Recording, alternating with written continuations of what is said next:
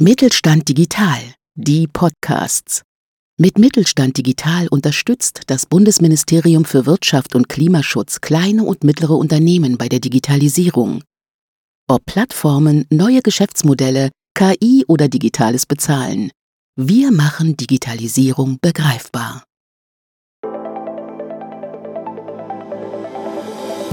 Handel kompetent der Podcast des Mittelstand 4.0 Kompetenzzentrums Handel. Wir machen Digitalisierung begreifbar. Herzlich willkommen zu einer neuen Folge unseres Podcasts Handel kompetent. Mein Name ist Georg Wittmann und wir haben uns heute verabredet mit einem Startup, konkret gesagt mit Fishbelly und äh, werden uns da so ein bisschen mit der Gründerin, mit Jutta Teschner unterhalten, was Fishbelly denn so macht und was Jutta so macht. Vielleicht kurzer Hinweis noch. Fishbelly war dieses Jahr auch bei der Retail Pitch Night mit dabei. Wer da Interesse hat, nochmal nachzugucken, gibt auch ein tolles YouTube-Video von unserer Retail Pitch Night. Aber jetzt rein ins Gespräch mit Jutta und ich sage, Jutta, hallo, dass du da bist und äh, sag uns doch vielleicht mal kurz, wer du bist und was du magst. Mhm. Ja, hallo, danke für die Einladung. Freut mich sehr, dass ich heute ähm, ein bisschen äh, aus meinem ähm, Unternehmeralltag erzählen kann. Und äh, ja, also ich bin Modedesignerin, habe mich spezialisiert auf Unterwäsche und zwar sehr verführerische Unterwäsche. Ähm, ich habe also schon ein erstes Geschäft äh, aufgemacht, dann bin ich ins Ausland gegangen ähm, für sechs Jahre, habe da halt auch nochmal ganz andere Hintergrundinformationen bekommen und habe mich dann vor zwei Jahren wieder selbstständig gemacht. Äh, gleiches Projekt, also es gibt ein Einzelhandelsgeschäft und es gibt die eigene Kollektion, die ich auch international international verkaufe. Wunderbar, das hört sich schon mal sehr, sehr spannend an. Ähm, kannst du uns vielleicht zu Beginn mal so ein bisschen was sagen? Du hast jetzt schon ganz kurz skizziert, dass du schon länger im ja, Modebereich unterwegs bist. Aber wie bist du dazu gekommen, dass du ähm, Fishbelly gründest und äh, vielleicht kannst du da noch kurz was dazu sagen, wo denn der Name eigentlich herkommt, weil äh, ich glaube, das ist jetzt äh, auch immer ganz spannend, wie man denn zum Namen kommt. Also wie ist es dazu gekommen und wie bist du auf den Namen gekommen?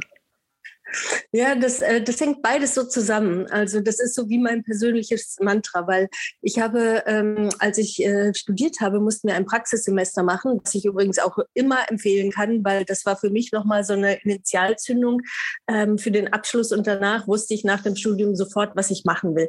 Und ich war halt in London und äh, London ist ja ein bisschen anders aufgestellt als Deutschland oder auch Berlin. Ähm, und zwar gibt es da ja viele kleine Modeateliers, die sich darauf spezialisieren spezialisiert haben, also auf Fast Fashion eigentlich, also die relativ schnell äh, Sachen oder Kollektionen produzieren, die gerade irgendwo ähm, gerade über den Laufstall gegangen sind, die haben das Kunden äh, gezeigt, die haben es dann gekauft und dann wurde das äh, nach ähm, also Indien, also nach Asien jedenfalls geschickt, ähm, um das eben schnell zu produzieren. Und diese Designateliers oder Studios, die waren eigentlich immer ganz klein, also so vielleicht so 10, 20 Leute, die aber dann extremen Umsatz generieren konnten. Und äh, daran habe ich mich orientiert, äh, wusste allerdings damals noch nicht, dass es in Richtung Unterwäsche geht. Ähm, aber ich habe das so als Inspiration genommen und es war auch eine relativ harte Zeit für mich. Also so als Deutsche in London und naja, die sind halt dann auch schon ein bisschen speziell. Und äh, dann habe ich diesen Namen Fishbelly aufgeschnappt und das war für mich eigentlich immer so diese, diese Geschichte, wie man sich durchkämpft. Also ich sehe mich da immer noch als Praktikantin und am Ende, nach diesen drei Monaten, war plötzlich alles äh, super und alle waren traurig, dass ich gegangen bin. Und das ist es eben. Ich habe äh, wirklich viel gelernt. Okay.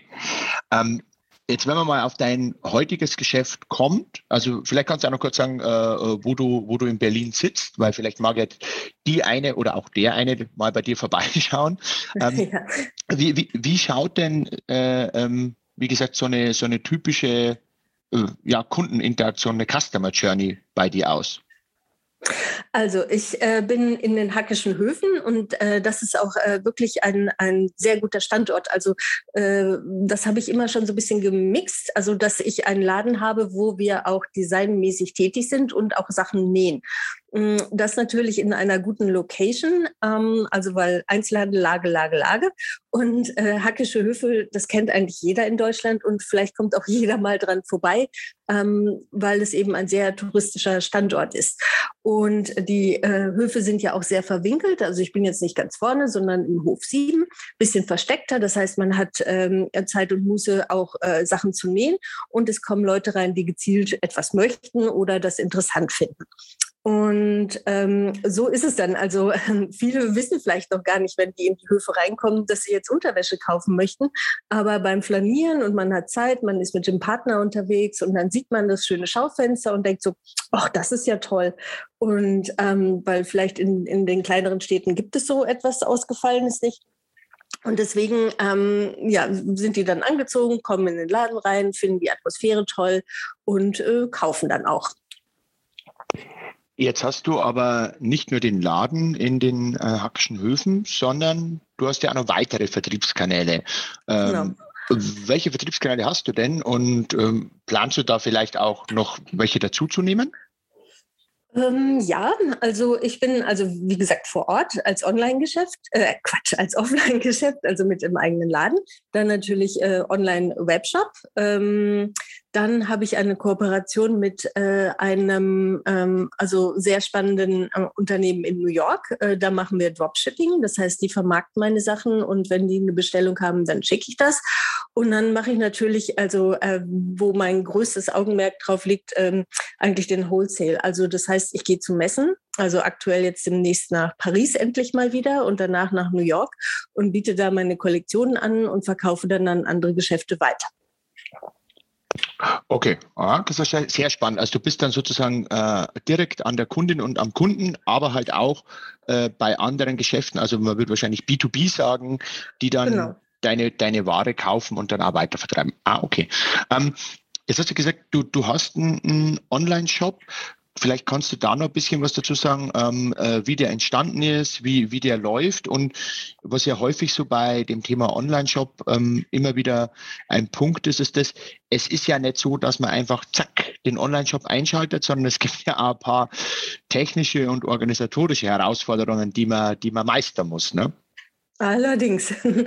Also, ich meine, man muss sich erstmal sehr gut aussuchen, äh, welches äh, Shopsystem man nimmt oder ob man selbst eins aufbaut. Also ich habe ein fertiges Shopsystem genommen, was ich mir dann eingerichtet habe. Und ich muss auch sagen, das ist ein Projekt, an dem ich jetzt auch immer noch bastel und das immer noch verfeinere und die ähm, so die Stellschrauben ähm, da noch so ein bisschen äh, justiere. Ähm, du darfst ähm, übrigens gerne auch sagen, welches das ist, also ist kein Problem. Ja, okay, also ich habe äh, Shopify. Äh, mhm. Das hatte ich auch schon, weil ich war ja sechs Jahre in Hongkong und hatte das ja auch. Und da gab es das, glaube ich, äh, seinerzeit noch nicht auf Deutsch. Äh, jedenfalls äh, kannte ich das System dann schon, weil, äh, also ich bin mir jetzt nicht sicher, wie es hier war, weil, wie gesagt, mir fehlen da sechs Jahre. Auf alle Fälle habe ich mich gefreut, ähm, dass es das jetzt hier auch gibt und auf Deutsch auch handelbar, weil das war, glaube ich, erst nur eine Beta-Version. Und deswegen kannte ich das schon und habe mich da weiter reingefuchst. Und ähm, zum Beispiel ist es ja auch so bei, bei Etsy zum Beispiel, wo ich so hm, sporadisch mal etwas reinstelle.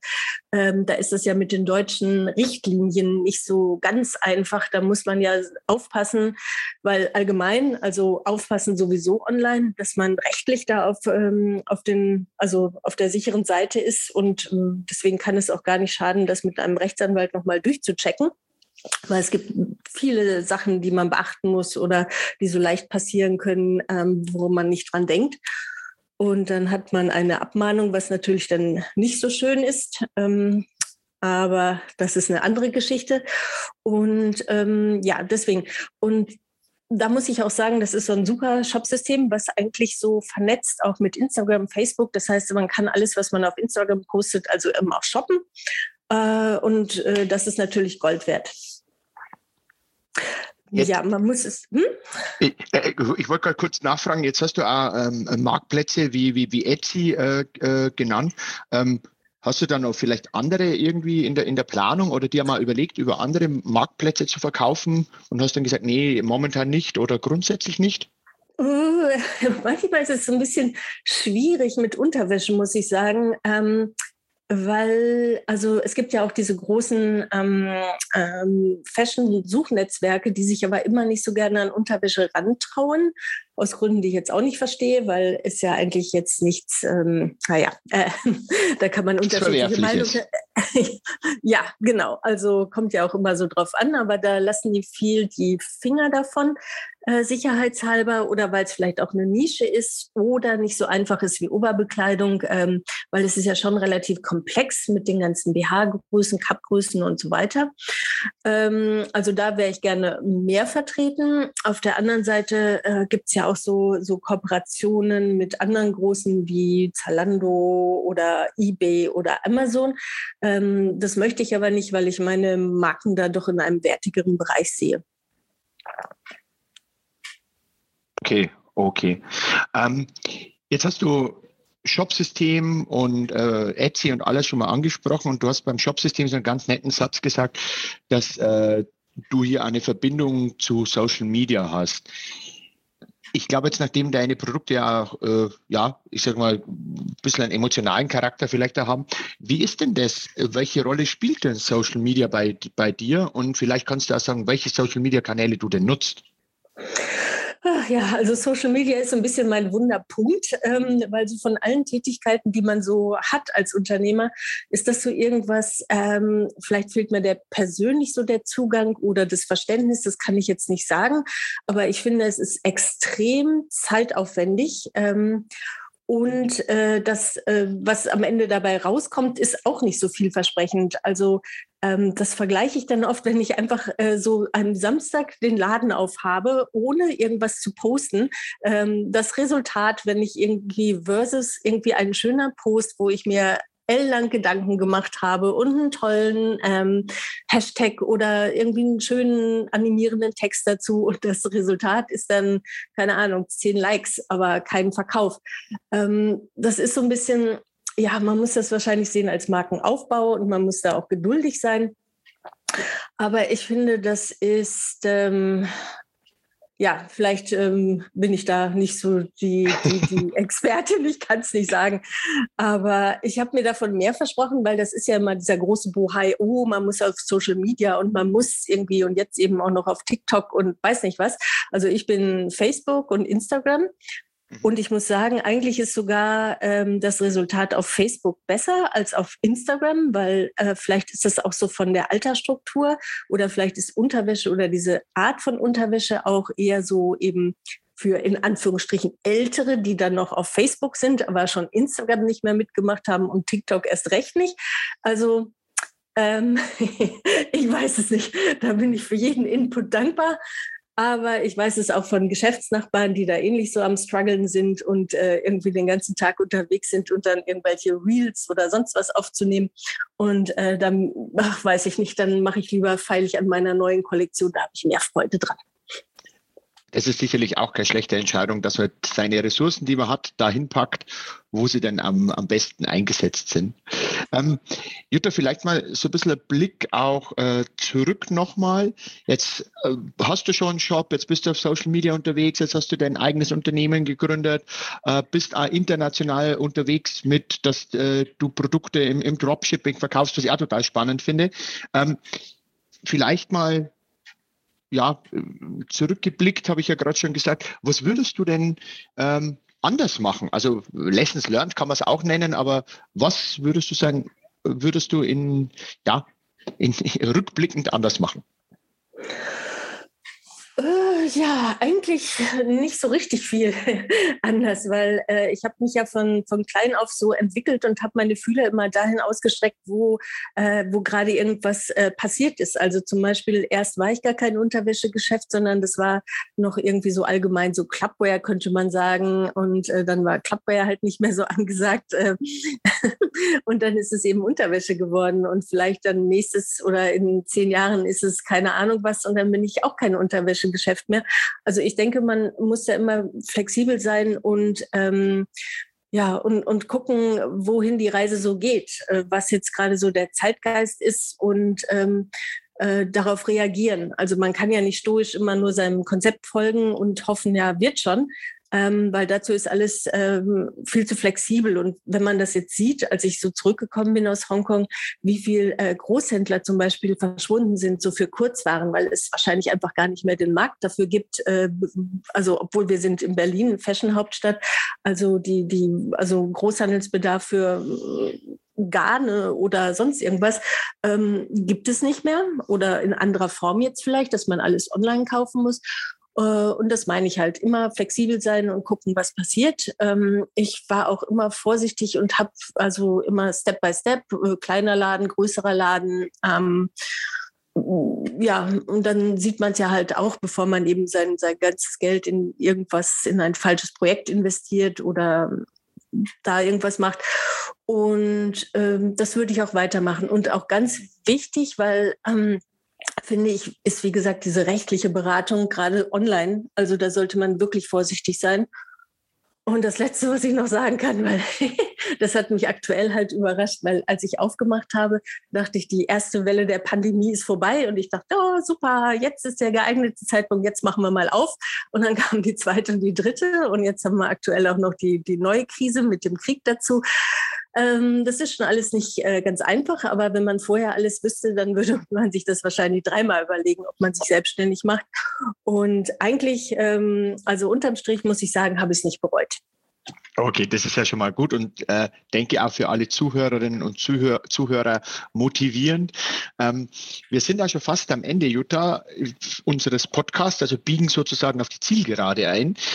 Wenn man jetzt mal äh, nach vorne blickt, ähm, was hast du denn für die, für die nächsten zwölf Monate so geplant und was können denn deine Kundinnen und Kunden von dir erwarten?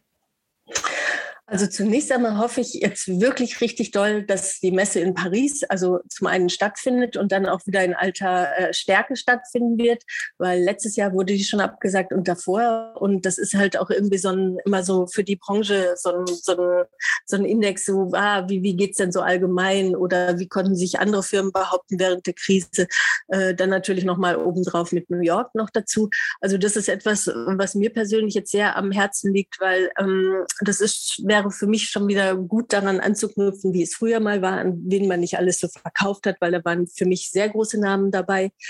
Ähm, und dann, wenn das nämlich so funktioniert, dann kann man das dann vielleicht auch nochmal wieder ausgliedern. Also jetzt haben wir das Atelier im Laden, was sehr schön ist, aber es kommt alles doch so ein bisschen an seine Grenzen, ähm, was ja auch gut ist. Das heißt, es äh, funktioniert, es expandiert, ähm, aber vielleicht sollte man es in Zukunft dann doch mal getrennt haben, dass man das eigene Atelier hat und äh, den, den Kunden etwas mehr in den Fokus stellen kann, weil letztens wurde ich schon gefragt, ob man denn bei mir auch Sachen kaufen kann, weil es aussah wie eine Werkstatt. Oder die Leute wissen gar nicht, dass es auch Leute gibt, die wirklich Unterwäsche selber machen, ähm, weil das vielleicht auch so ein bisschen so aus dem Blickpunkt, wenn man es immer nur so abstrakt irgendwo sieht in großen Kaufhäusern, dass es wirklich Leute selber gemacht haben. Okay, ja, da hast du ja einige spannende Sachen noch äh, vor und ich hoffe mal, dass die ja, globalen Entwicklungen da eher sich vielleicht so verändern, dass es positiv für dich ist. Jutta, ich sage an der Stelle vielen Dank. Es war sehr, sehr spannend von dir zu hören und ich denke, wir hören vielleicht in ja, den nächsten Jahren und Monaten nochmal voneinander und können dann vielleicht mal nochmal so einen äh, neuen Punkt aufnehmen, wo wir sagen, okay, was hat sich denn jetzt von deinen Plänen und von deinen Aktivitäten alles entwickelt und wo stehst du? Also an der Stelle nochmal vielen Dank, dass du mit dabei warst. Ja, vielen Dank, ähm, dass ich meine Meinung tun durfte und ich hoffe, ich habe äh, einige inspirieren können und weiterhelfen können auf dem Gründungsweg. Ja, das denke ich sicher. Jutta, Jutta, vielen Dank. Für die Zuhörerinnen und Zuhörer noch der obligatorische Hinweis, äh, in die Show Notes zu gucken. Da findet ihr ja den Link zu Fishbelly äh, und auch zu der äh, Retail Pitch Night und auch weiterführende Informationen wie immer auf der Webseite des Mittelstand für Null Kompetenzzentrums Handel. An der Stelle vielen Dank fürs Dabeisein und bis zum nächsten Mal. Mit Mittelstand Digital unterstützt das Bundesministerium für Wirtschaft und Klimaschutz die Digitalisierung in kleinen und mittleren Unternehmen und dem Handwerk. Weitere Informationen finden Sie auf unserer Webseite unter www.kompetenzzentrumhandel.de und auf www.mittelstand-digital.de.